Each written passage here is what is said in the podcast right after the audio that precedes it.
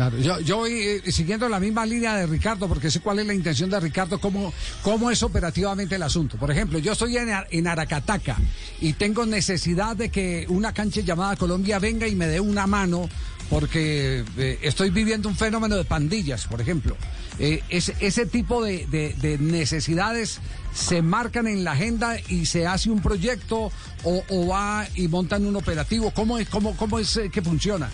No, pero por supuesto, por supuesto que atendemos. Hay muchas fundaciones en Colombia que ya tienen una metodología y apoyar una de esas fundaciones a través de una cancha llamada Colombia es lo que hacemos. Entonces apoyamos esas fundaciones, capacitamos a esos líderes locales para que ellos a través de una metodología, que es una metodología que tiene un componente de inclusión, de diversidad, que tiene un componente que los niños y las niñas juegan juntos el partido, que ellos mismos son los árbitros, en fin, tiene una cantidad de componentes de valores muy interesantes y capacitamos a esos líderes de la comunidad para que ellos tengan el conocimiento y de alguna manera lo repliquen. Y desde el punto de vista físico ya, eh, de, de la cancha, de los elementos, también nuestra pretensión es poderles brindar esos elementos para que puedan jugar mejor al fútbol. Pero vuelvo y les digo, la idea de esto es de verdad utilizar el fútbol como un vehículo de transformación social.